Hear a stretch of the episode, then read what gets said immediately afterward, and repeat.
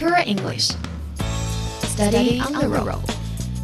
Hello，早上好，这里是 Tour English Study on the Road，旅游英语边走边学，我是 Stephanie。今天我们一起来聊一聊旅行的话题。如果您要去一个地方呢，我们之前学过一个句子，叫做 I want to go to。For example, I want to go to Beijing. I want to go to Hong Kong. 意思就是我想去北京或者我想去香港。那么今天 Stephanie 要教大家另外一个句子，一起来看。I'd like to see the sights of New York. Sights 就是景观，这句话的意思就是我想参观纽约的景。点。I'd like to see the sights of New York。还有比如说，I'd like to see the sights of Paris。我想参观巴黎。I'd like to see the sights of Africa。我想参观非洲。I'd like to see the sights of Japan。我想去日本。这些句子的意思呢，都是来表达您的旅行的一个意愿。怎么样，记住了吗？I'd like to see the sights of New York。我想参观纽约的景点。好了，这个时段的行走时光旅游英语就是这样。我是 Stephanie。